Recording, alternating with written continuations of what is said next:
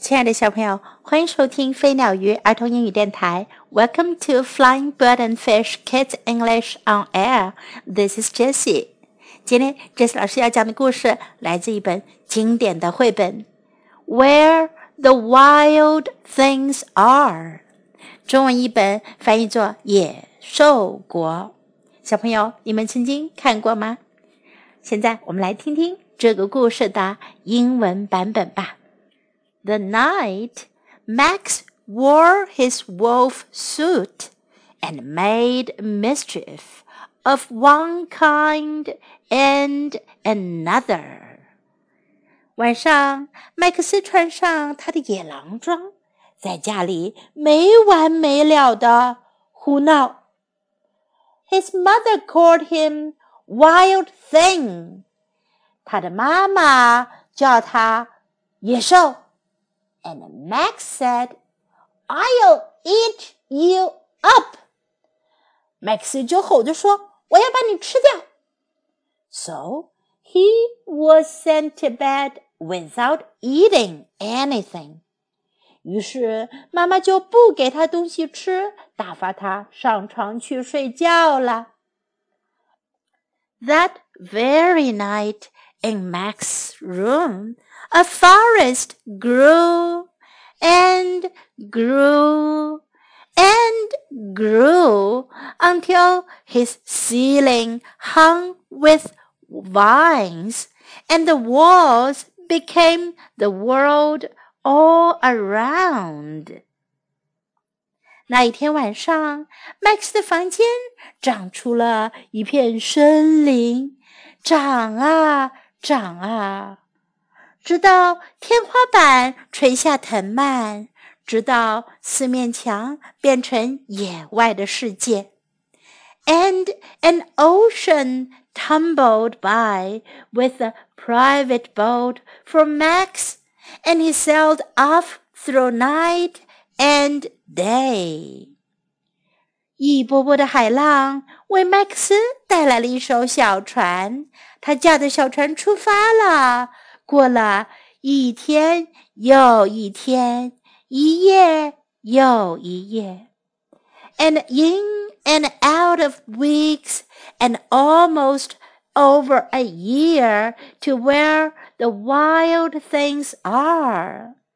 过了一周又一周，过了几乎一整年。终于到了野兽国。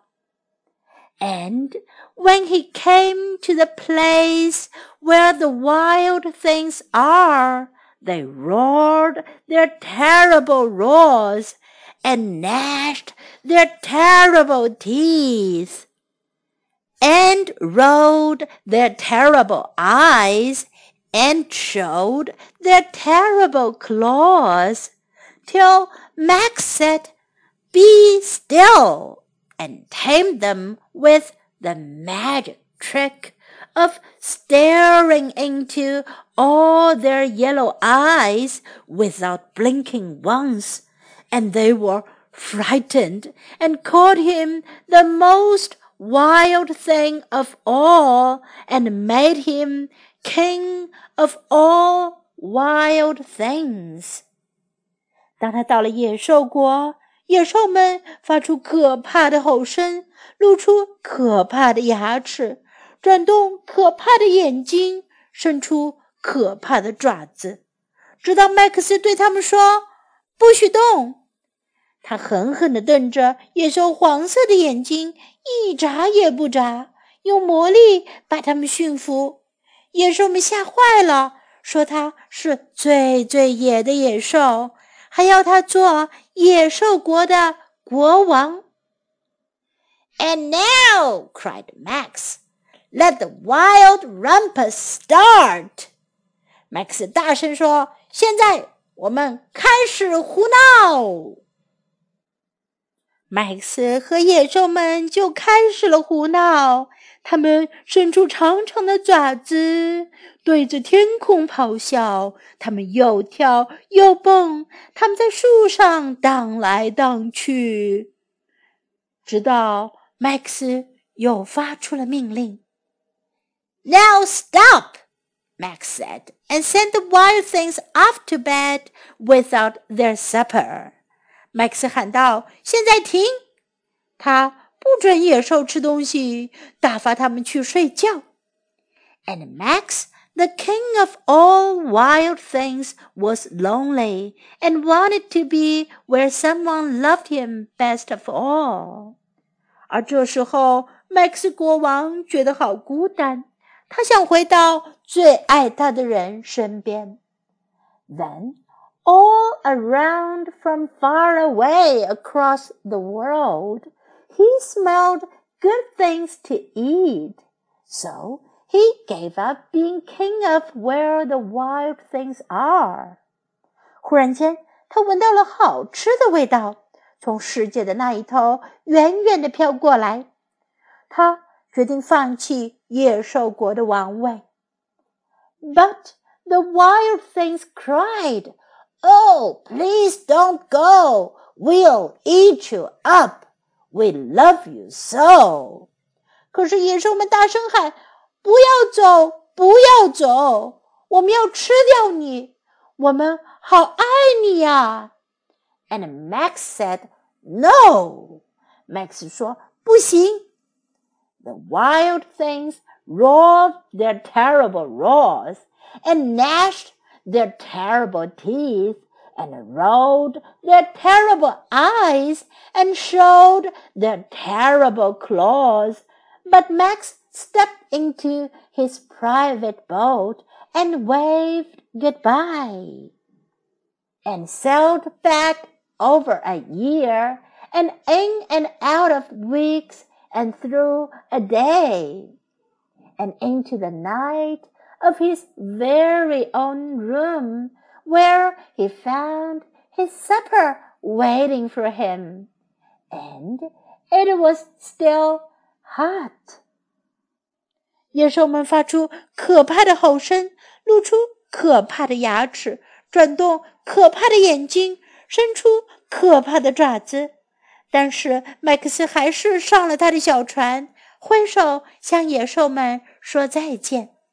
他登上小船， 走了一近一年，过了一周又一周，过了一整天，一直回到那天晚上。回到他自己的房间，他发现有晚餐等着他，还是热热的呢。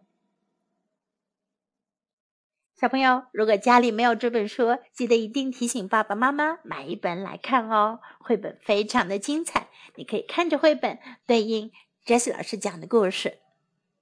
In this story, we can learn, "I'll eat you up."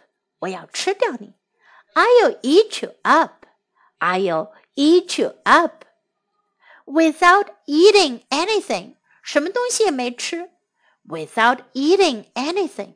Without eating anything. Through night and day. 日以继夜，一天 一天，一夜一夜。Through night and day.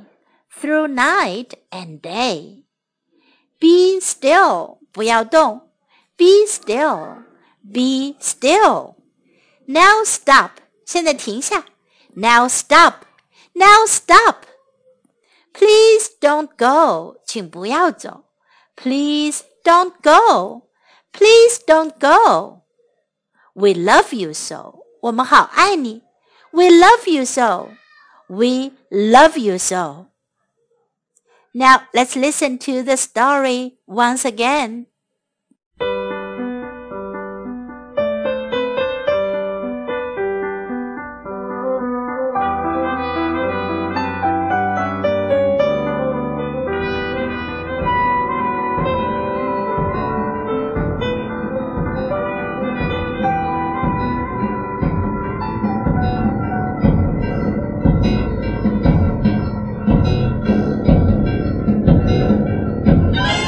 The wild things are.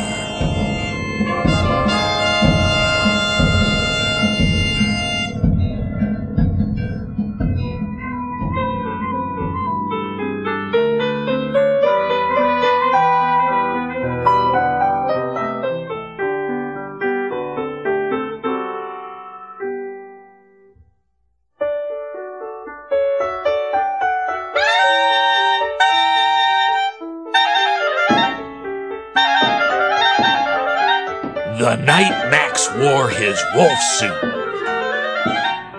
and made mischief of one kind and another, his mother called him Wild Thing! And Max said, I'll eat you up! So he was sent to bed without eating anything.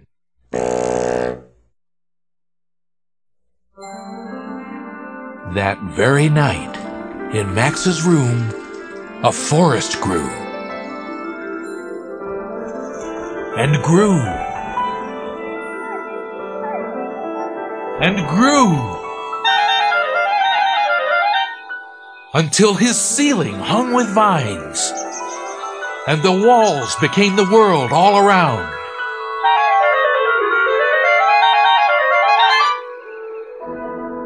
And an ocean tumbled by with a private boat for Max. And he sailed off through night and day, and in and out of weeks, and almost over a year to where the wild things are.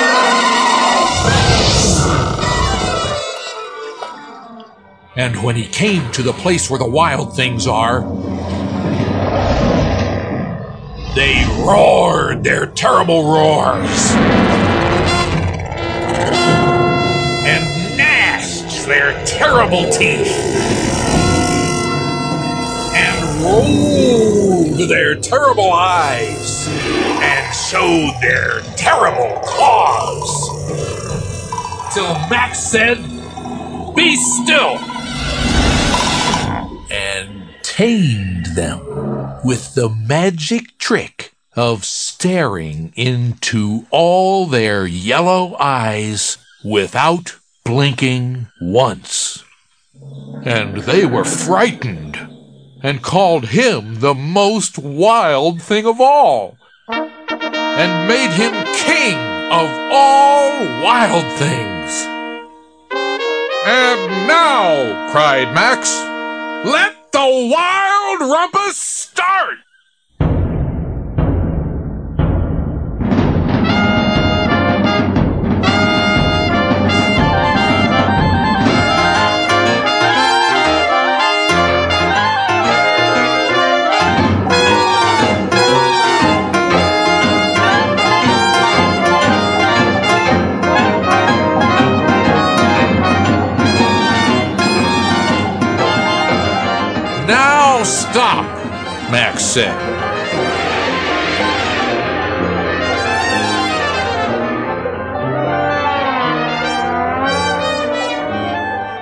And sent the wild things off to bed without their supper.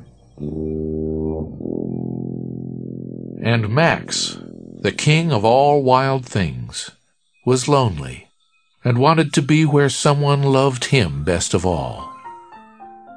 Then all around, from far away across the world, he smelled good things to eat. So he gave up being king of where the wild things are. But the wild things cried, Oh, please don't go! We'll eat you up! We love you so! And Max said, No.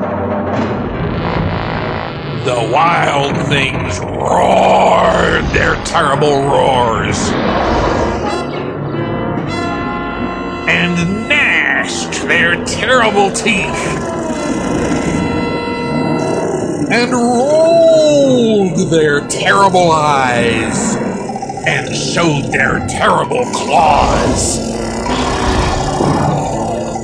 But Max stepped into his private boat and waved goodbye and sailed back over a year and in and out of weeks and through a day and into the night of his very own room, where he found his supper waiting for him. And it was still hot.